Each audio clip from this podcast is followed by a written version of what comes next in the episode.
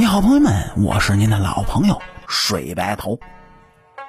说是清朝后期啊，这江河日下，皇帝呢是一个不如一个。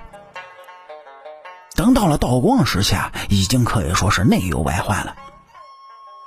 道光皇帝在位时期发生了不少奇葩的事儿。说是这第一件呢，道光在还是皇子的时候，就用鸟枪杀了两名的。天主教徒，嘉庆当时啊还称赞了他，说是嘉庆十八年爆发了天理教起义，几十个的天理教徒啊在内奸的策应下，一直就攻入宫中的隆宗门，在隆宗门大战了一场。说是至今隆宗门匾额之上还有一个没有取下的剑簇呢。最终呢，这些人还是寡不敌众。两百人的队伍很快就被清军的火器营给围攻了。这时的道光皇帝民宁，哎，就用鸟枪射杀了两名天理教徒。事后呢，还被他爹嘉庆皇帝是大加的赞赏，说是道光皇帝第二个毛病，哎，就是皇后过生日请客竟然吃的打卤面。这道光爷皇后生日过大宴，满朝的文武百官那都去贺了寿，每个人都送上了贵重的礼物。大臣们送完礼，这不能让他们直接回去，于是这道光爷就请大伙吃饭。满朝文武呢也是十分的高兴，以为啊还能吃到什么山珍海味之类的。可是到了吃饭的时候，这大家伙一看这伙食，全都蒙了圈了。每个人面前呢一碗打卤面，而且每个人只能吃一碗。估计这大臣们心里他都在骂娘了。第三件荒唐事儿，就是道光皇帝的衣服经常打着补丁。说是道光皇帝以身作则，对自己是严格要求。他把每年四十万两银子的朝廷开支呢降到了一半。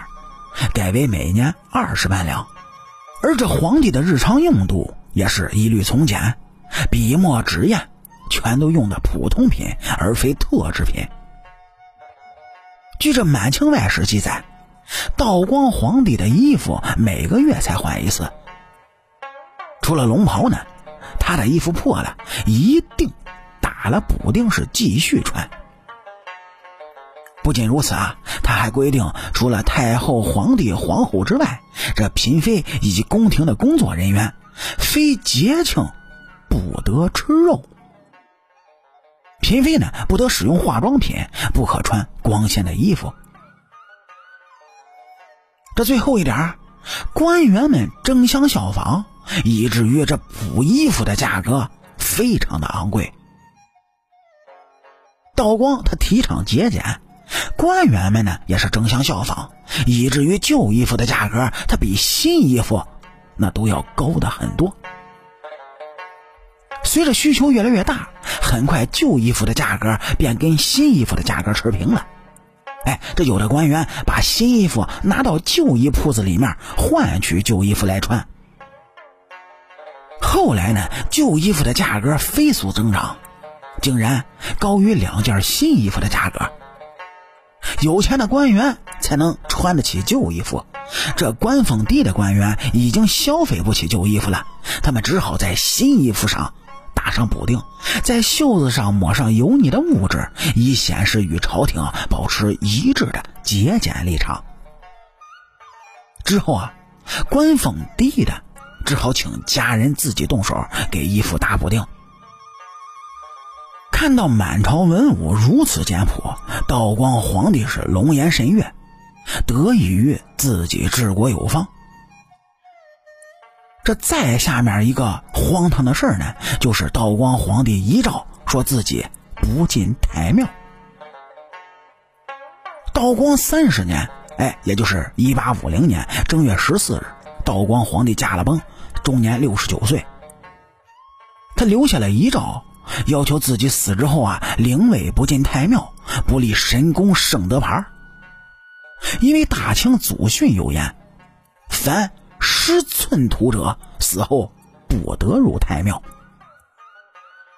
道光皇帝因为在位期间呢，输了鸦片战争，与侵略者英国签订了丧权辱国的《南京条约》，不但赔款两千一百万两银元，还割让了香港岛。为此呢，他忧心忡忡，立下遗言，说自己啊不进太庙。但是他的儿子咸丰皇帝依然就把道光的灵位放进了太庙。这再有一件荒唐事儿，就是说道光爷曾经多次的升降嫔妃。皇帝呢有很多老婆，老婆们的升降也是常见的事儿，嫔妃们的升降呢也是需要原因的。然而道光在位期间却随意的升降嫔妃。许多皇帝一生不会降嫔妃，而道光升降了多位，并且还是一个人升完然后降，降完然后升，一共前后的八位嫔妃是来回的升降。估计这些嫔妃的心里也像过山车一样，这也验证了后宫的争斗频繁。不过说实话，道光爷所在的社会已经可以说是积重难返了。从清朝皇帝的画像就能看出，这嘉庆皇帝脸上还是肉乎乎的、胖嘟嘟的，等到了道光皇帝这儿，却是个瘦弱的老头。厉行节俭，勤于政务，但其才略有限，最终就使得国家走向了无底的深渊。好了，感谢您各位在收听故事的同时呢，能够帮主播点赞、评论、转发和订阅。我是您的老朋友。水白头，清朝那点事儿，下期咱们接着聊。